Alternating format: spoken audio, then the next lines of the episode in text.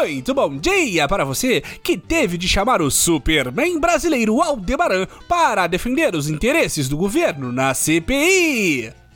Muito boa tarde para você que sugeriu a brilhante ideia de mandar um jato supersônico para dar um rasante sobre o STF como forma de acuar o judiciário. E muito boa noite para você que virou para a comitiva norte-americana e acusou o governo Biden de fraudar o voto impresso nos Estados Unidos.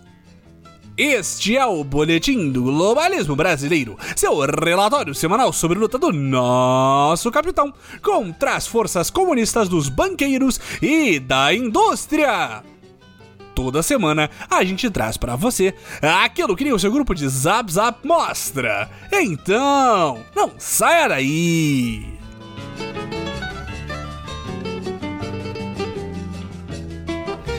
Patriotas, com o retorno da CPI da Covid, esperávamos que nossa conversa esta semana fosse mais uma vez sobre as narrativas criminosas que querem imputar ao presidente de que ele atrapalhou o combate à gripezinha.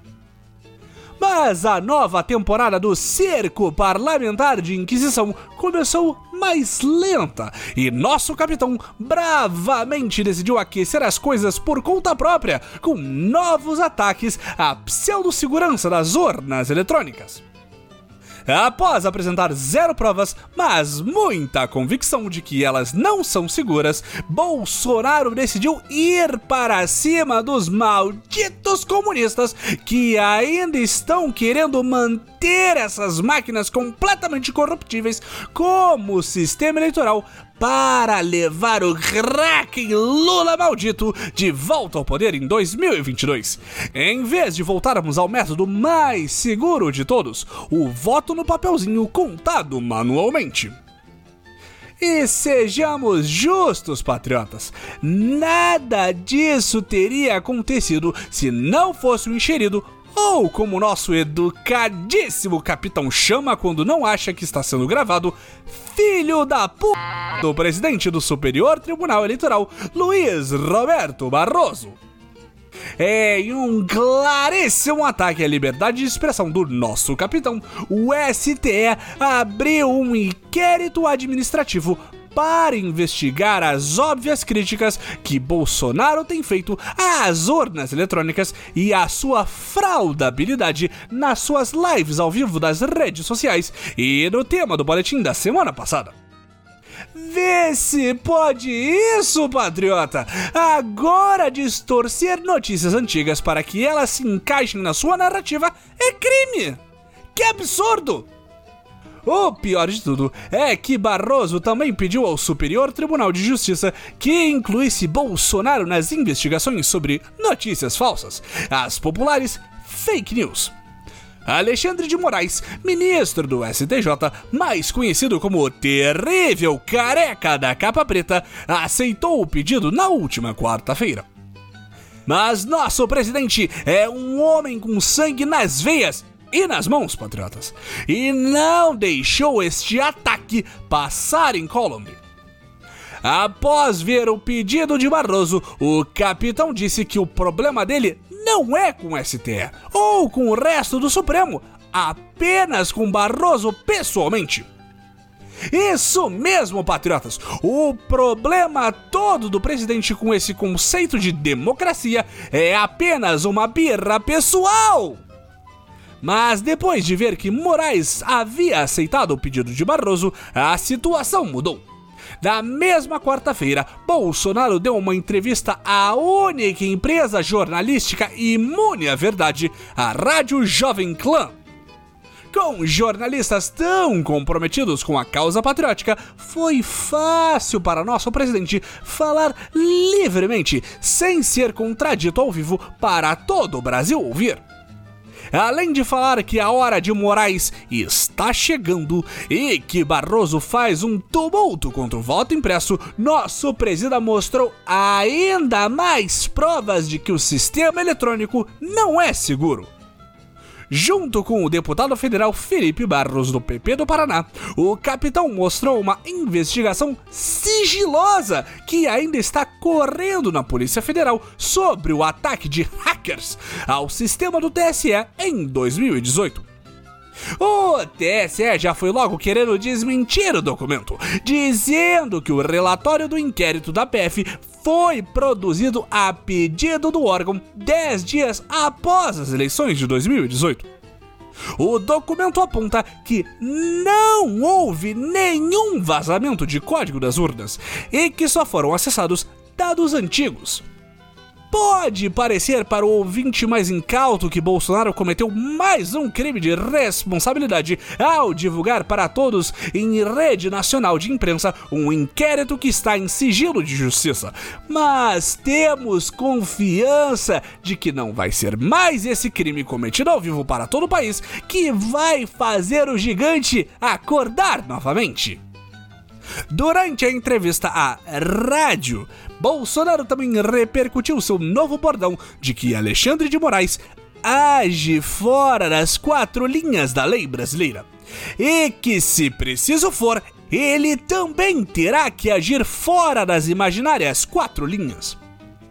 Alguns alarmistas já chilicaram no Twitter que isso pode ter sido uma clara ameaça de golpe de Estado. Mas sejamos realistas, patriotas. Nosso mito já disse que quem quer dar o golpe não fala que vai dar o golpe.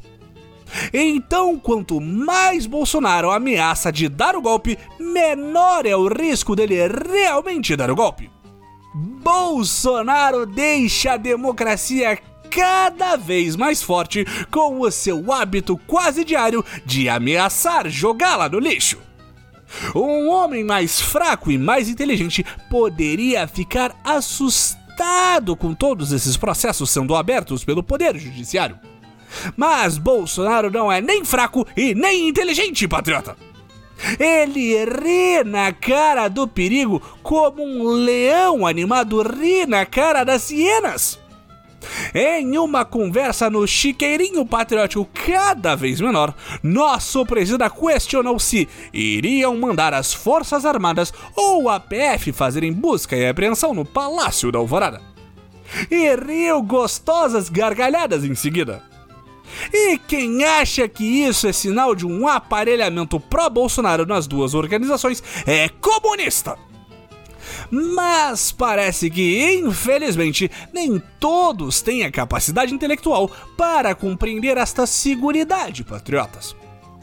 Depois de acordar de seu sono de beleza na sala dos fundos do STJ, Luiz Fux cancelou a reunião que estava marcada com o presidente como forma de repúdio aos supostos ataques que Bolsonaro fez nos últimos dias aos membros da corte. Ora, ora, patriota! Onde que apontar as incongruências e fragilidades do sistema eleitoral para tentar fortalecer as suas próprias chances de ser reeleito, digo, de termos um processo fácil de corromper, digo, limpo e honesto, é atacar, patriota! Essa é a verdadeira dita toga! O pior de tudo é que os comunistas conseguiram uma pequena vitória contra o capitão. Na sexta-feira, uma comissão especial votou na Câmara dos Deputados se aceitariam ou não o parecer favorável ao voto impresso para 2022. Infelizmente, por 23 votos a 11, o parecer foi reprovado. Há quem critique algumas partes do projeto de lei, como a obrigatoriedade de contar manualmente todos os milhões de votos, inclusive alguns ditos aliados do presidente, como Cássio Nunes, fazem essa crítica. Mas todos sabemos que isso é apenas um argumento usado para tentar diminuir a luta do presidente. Só que nem tudo está perdido, patriotas. Nosso guerreirinho Arthur Lira já disse que, mesmo tendo sido reprovada pela maioria dos deputados, a PEC do voto impresso será sim levada para votação no plenário da Câmara. Isso aí, Lira Lira! Ignore a votação dos deputados, assim como seu patrão quer ignorar o pleito de 2022!